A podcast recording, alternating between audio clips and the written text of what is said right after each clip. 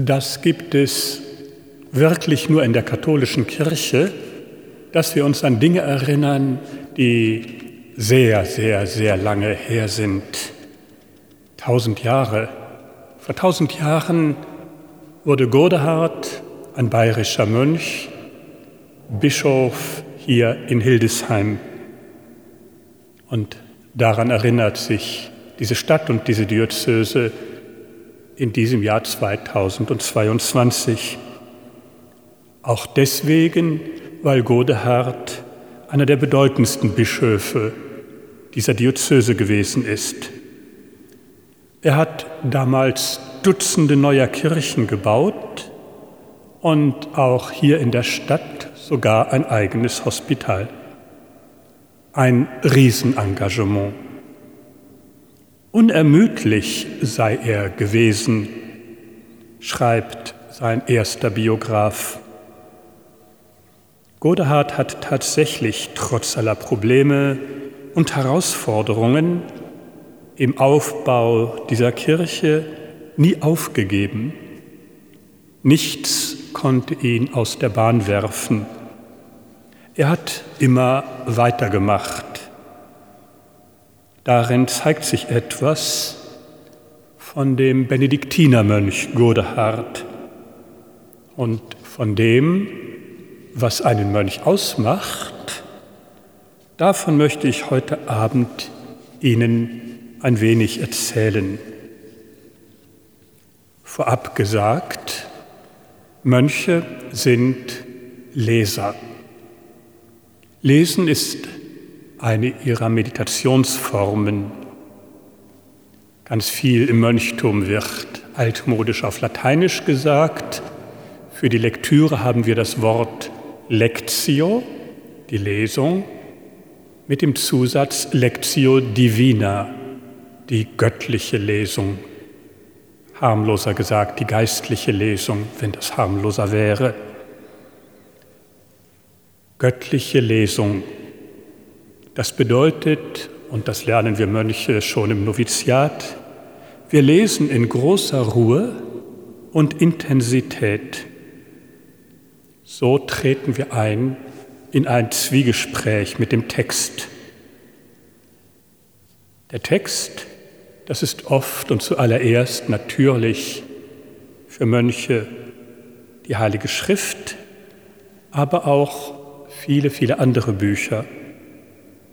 Die Mönche lesen überall, in der Kirche, in der Bibliothek, in ihrer Zelle. Aber wie wir alle, auch außerhalb des Klosters, wenn sie unterwegs sind, nicht nur das mitgenommene Buch, sondern überall stoßen wir auf Texte. Wer wach durch eine Stadt läuft, liest Straßenschilder, Infotafeln und Plakate, Speisekarten vielleicht, und Graffiti. Heute Nachmittag auf dem Weg nach hier sah ich in der Wollenweberstraße einen aufgesprähten Satz, der mich stutzig machte. Alles steuert der Blitz. Etwas zum Nachdenken. Vieles, was ich in der Stadt lese, wirkt für sich banal. Anderes wie dieser Satz könnte unser Interesse wecken. Wenn man die vielen Botschaften, die uns in einer Stadt begegnen, wie ein Buch zusammenliest, dann können sich erstaunliche Zusammenhänge zeigen und uns ein anderes Bild von der Stadt geben. Zur Stadt gehören auch ihre Friedhöfe. Selbst da gibt es für den aufmerksamen Leser jede Menge Text. Ein kleines Beispiel. Berlin Mitte, da ist der Dorotheenstädtische Friedhof mit sehr vielen berühmten Menschen, die da begraben sind, Schriftsteller und Künstler, Politiker auch. Unter anderem liegt dort der 1979 verstorbene Herbert Marcuse, Vordenker einer ganzen Generation, der Generation meiner Lehrer, der 68er. Während Marcuses Werke nicht leicht zu lesen sind, ist doch sein 2003 erst errichteter Grabstein von lakonischer Einfachheit. Außer seinem Namen und den Lebensdaten steht da nur ein einziges Wort. Weitermachen. Ein Wort könnte man sagen, das ist noch gar kein Text. Aber am Anfang war das Wort. Und so gerate ich über dieses kleine Wort sofort ins Grübeln, ins Nachdenken, ins Meditieren. Mir gefällt die augenzwinkernde Ironie, mit der auf einem Friedhof zum Weitermachen aufgefordert wird. Und wer spricht denn da eigentlich zu wem? Marcuse zu den Besuchern seines Grabes, denen er zuruft, weitermachen? Oder vielleicht die Hinterbliebenen, die dem Verstorbenen zurufen, mach weiter? Auch nach Verlassen des kleinen Friedhofs, dessen Besuch ich Ihnen bei einer Reise nach Berlin unbedingt empfehlen möchte, auch als ich den Friedhof verlassen hatte, triggerte mich dieses Wörtchen weitermachen. In wie vielen Situationen habe ich aufhören wollen? Habe ich tatsächlich etwas abgebrochen? Bin rausgegangen, um nicht zurückzukehren? Manchmal war das goldrichtig. Manchmal hatte ich Grund, es im Nachhinein zu bedauern. Weitermachen, das ist ein Lebensthema. Und so bekommt Marcuses Grabinschrift einen neuen Aspekt, bleibt nicht beschränkt auf ein durch den Tod gefährdetes Projekt, sondern erzählt von einem, der sich nicht aufhalten lässt, einem Macher, der die Dinge voranbringt, sein ganzes Leben lang lebt und arbeitet in. So lautet die Formel, mit der sich heutzutage viele Künstler verorten. Für uns Benediktinermönche ist die klassische Formel ora et labora, wieder Latein, bete und arbeite. Von mir könnte man sagen, lebt und betet in Gerlewe. Als Benediktinermönch lese ich Marcuses Weitermachen wahrscheinlich anders als der marxistische Philosoph. Das Wort erinnert mich an das Versprechen, das ich bei der Aufnahme ins Kloster abgelegt habe. Wir Mönche benutzen noch immer die Formel, die schon der heilige Godehard gesprochen hat, vor, tausend, vor mehr als tausend Jahren, und die der heilige Benedikt von Nursia im sechsten Jahrhundert festgelegt hat. Wir versprechen, wieder auf Latein, ich bitte um Entschuldigung, Stabilitas, Conversio morum und Obedientia. Beständigkeit, Umkehr und Gehorsam. Erst die Bettelorden haben diese Formel im 13. Jahrhundert ganz stark überarbeitet und geloben Armut, Gehorsam und Keuschheit, die klassische Formel, die man heute mit dem Ordensleben immer in Verbindung bringt. Bewusst verzichteten die Mendikanten auf die Forderung nach Beständigkeit, nach Stabilitas, um ihre Mitglieder an unterschiedlichen Orten einsetzen zu können. Denn tatsächlich bedeutet das Gelübde der Benediktiner nach Stabilitas, Beständigkeit, zuerst das Bleiben in einer Gemeinschaft an einem Ort. Stabilitas loci. Weitermachen ist natürlich nicht dasselbe wie Beständigkeit. Beim Weitermachen geht es um eine Tätigkeit, bei der Beständigkeit noch grundlegender einfach um das Dabeibleiben, um das Dasein, um das Hiersein, einen Platz haben, ein Zuhause, einen Ort, den ich nicht ständig verteidigen muss, eine Heimat, könnte man sagen. Aber das bedeutet eben nicht, an diesem Ort zu kleben. Godehard ist ein solches Beispiel, der fernab von seiner klösterlichen Heimat in Bayern hier in Hildesheim sein Leben beendet hat.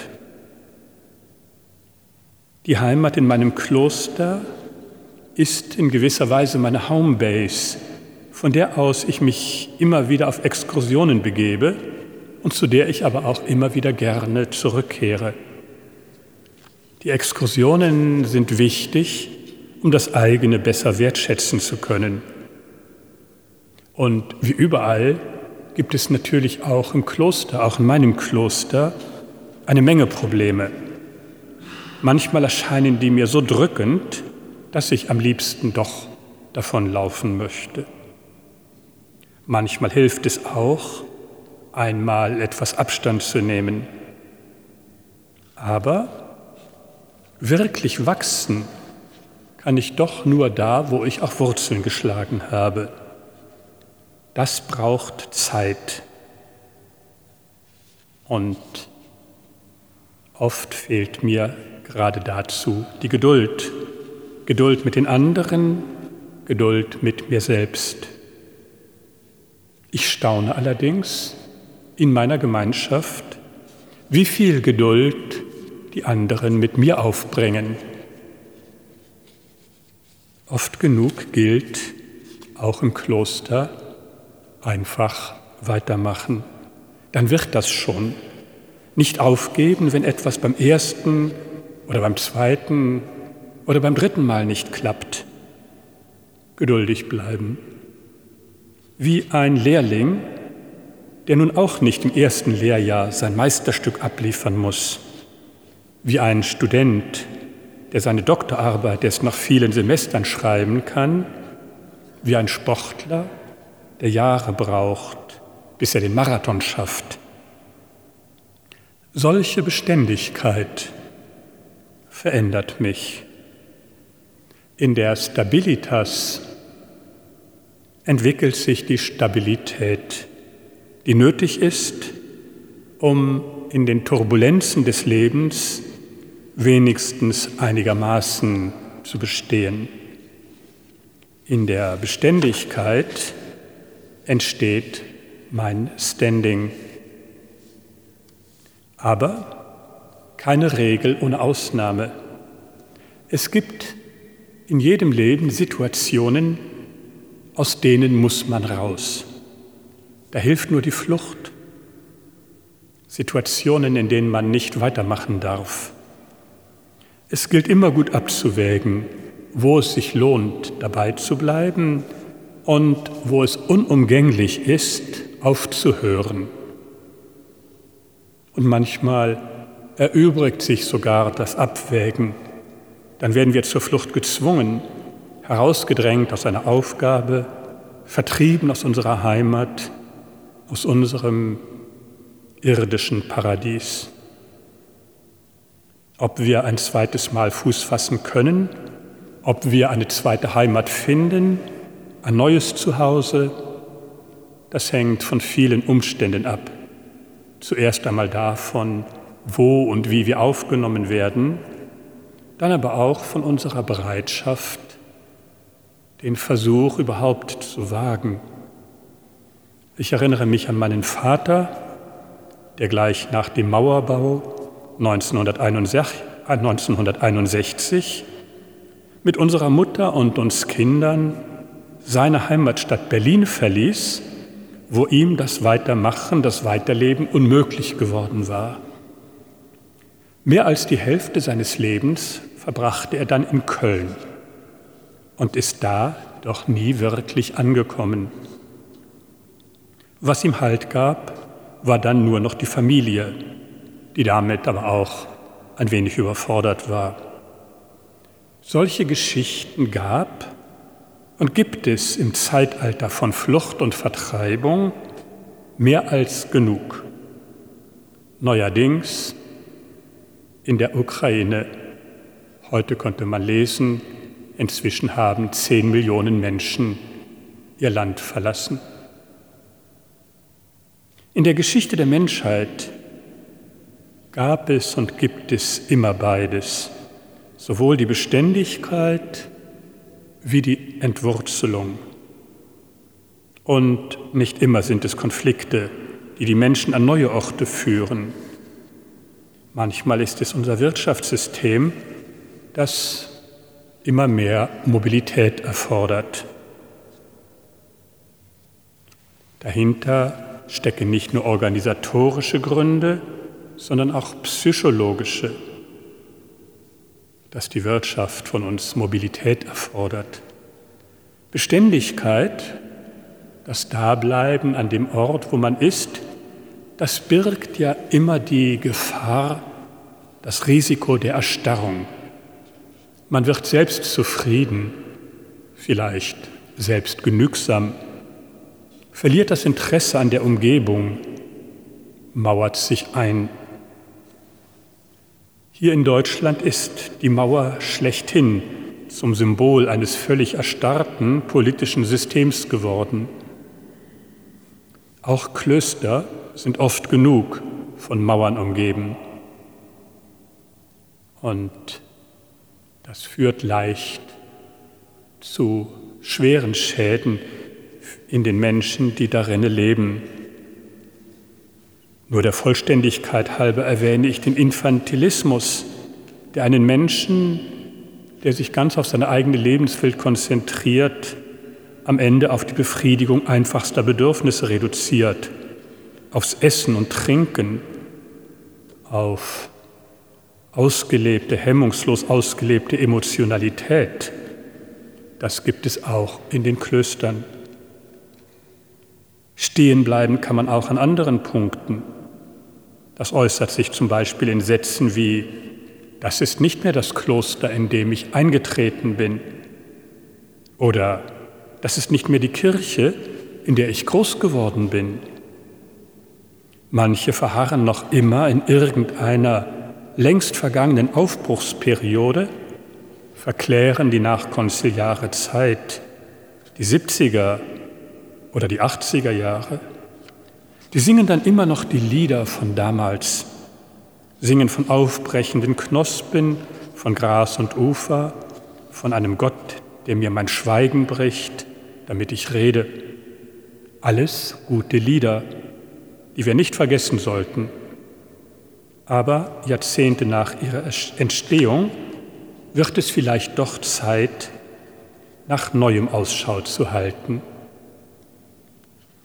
Dafür steht in den drei Gelübden der Benediktiner das zweite Versprechen, der Gehorsam. Damit meinen wir nicht das fraglose Ausführen von Anweisungen, sondern sorgsames Hinhören. Das erste Wort in der Regel des heiligen Benedikt heißt höre. Höre, mein Sohn, so beginnt diese Regel, höre, mein Sohn, auf die Weisung des Meisters und neige das Ohr deines Herzens. Der Mönch soll sich nicht in sich selbst verschließen. Wenn er hinhört, wenn er zuhört, aufhorcht, dann öffnet sich sein Herz. Er entdeckt neue Aspekte, erkennt andere Sichtweisen, empfängt neue Ideen. So wie die Mauern des Klosters an der Pforte geöffnet sind, so öffnet das Ohr die innere Welt eines Mönches. Das verhindert, dass sein Weitermachen zum Trott wird, seine Stabilitas zur Halsstarrigkeit verkommt. Dazu muss er die Ars Audiendi lernen, die Kunst des Zuhörens. Zunächst gilt es, in einer Haltung der Gastfreundschaft zuzuhören. Gastfreundschaft, das ist ja eines der großen benediktinischen Themen. Alle Fremden, so steht es in der Regel des heiligen Benedikt, alle Fremden, die kommen, sollen aufgenommen werden wie Christus. Dieses Vertrauen Fremden, Wildfremden, also noch unbekannten Besuchern gegenüber, gebührt auch den fremden, noch unbekannten Gedanken, die der Mönch nicht von vornherein ablehnt oder ausschließt, sondern erst einmal gastfreundlich anhört. Er lernt auch die Zwischentöne wahrzunehmen, sich von vielleicht schrillen Tönen nicht erschrecken zu lassen und selbst das Ungesagte nicht zu überhören. Ein solches Zuhören führt zur inneren Auseinandersetzung mit dem Gehörten. Wenn ein Einzelner oder eine Gemeinschaft ohne Ansehen der Person und ohne Scheuklappen so zuhören könnte, dann öffnen sie sich für Neues. Ausdrücklich empfiehlt Benedikt dem Leiter des Klosters, dem Abt, er solle den Rat der Brüder anhören und dann mit sich selbst zu Rate gehen. Und dann fügt Benedikt noch etwas sehr Interessantes hinzu. Dass aber alle zur Beratung zu rufen seien, haben wir deshalb gesagt, weil der Herr oft einem Jüngeren offenbart, was das Bessere ist. Diese Art des Zuhörens hat viele Klöster über Generationen und über Jahrhunderte hinweg vor der Erstarrung bewahrt und sie zu Orten des Lebens gemacht, zu Stätten der Inspiration für Christen und Nichtchristen. Und damit kommen wir zum dritten Gelübde der Benediktinermönche, der Conversio Morum. Ich habe das vorhin mit Umkehr übersetzt. Conversio Morum.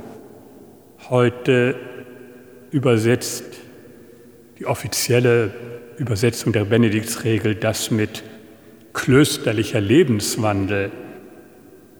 Das mag, wenn man möchte und um drei Ecken denkt, auch so gemeint sein, aber ist doch sehr fern vom lateinischen Original. Wir kennen das Wort Conversio im Theologendeutsch als Konversion, also für den Übertritt oder den Beitritt zu einer Glaubensgemeinschaft. In der Computersprache meint konvertieren die Übertragung von gespeicherten Daten in ein anderes Format. Dabei werden die Daten also ausgetauscht oder umgewandelt. Dieses letzte Wort, umgewandelt, gefällt mir im Hinblick auf mein drittes Gelübde, auf die Conversio eigentlich am allerbesten. Ich habe Verwandlung versprochen. In dem Wörtchen Umkehr klingt ja immer etwas Rückwärtsgewandtes mich um, ich gehe wieder in die andere Richtung. Wandlung, Verwandlung dagegen ist nicht einfach nur eine Richtungsänderung, sondern eine innere Veränderung. Bei aller Beständigkeit, bei aller Stabilitas geht es doch nicht ohne die ständige Erneuerung, ohne eine immerwährende Verwandlung. Christsein ist nie abgeschlossen. Wenn es gut geht, kann ich so im Laufe meines Lebens immer mehr in den Glauben hineinwachsen, kann mich immer mehr zu einem, der den Namen Christ tragen darf, verwandeln. Meine Christwerdung Meine Christianisierung dauert ein ganzes Leben. Es ist mir heute und alle Tage eigentlich unmöglich festzustellen, an welchem Punkt meiner Christianisierung ich angekommen bin. Vieles von dem, was schon geschehen ist, viele Stationen kann ich in der Rückschau benennen. Was noch kommt, ich weiß es nicht. Mir geht sehr zu Herzen, was der auferstandene Jesus dem manchmal allzu forschen Petrus sagt. Als du noch jung warst, hast du dich selbst gegürtet und konntest gehen, wohin du wolltest. Wenn du aber alt geworden bist, wirst du deine Hände ausstrecken und ein anderer wird dich gürten und dich führen, wohin du nicht willst. Das hat der Herr vielleicht auch Godehard gesagt, das hat er möglicherweise auch mir gesagt. Als junger Theologiestudent hatte ich meine eigenen Pläne und da war der Eintritt in ein münsterländisches Landkloster wirklich nicht vorgesehen. Und doch lebe und arbeite ich da nun schon seit mehr als 30 Jahren. Da gab es Zeiten des Glücks, der Schaffensfreude und der Geborgenheit aber auch Zeiten, in denen ich mich fremd fühlte, keine Perspektive sah. Was hat mich dann gehalten? Manchmal war es ganz einfach die Erinnerung, einmal Beständigkeit versprochen zu haben. Manchmal genügte mir ein offenes Ohr, um kluge Worte wahrzunehmen, die ich nachlässig überhört hatte. Und fast immer half die Möglichkeit der Wandlung, um mich zum Weitermachen zu entschließen. Ich habe mich in den drei Jahrzehnten sehr verändert und ich konnte erleben, dass sich auch mein Kloster veränderte. Manchmal ging es mir ein bisschen zu schnell, manchmal nicht schnell genug. Aber Stillstand gab es eigentlich nie. Mal klang mein Weitermachen ziemlich leise und verzagt, mal voller Enthusiasmus. Ganz verstummt ist es nie, Gott sei Dank.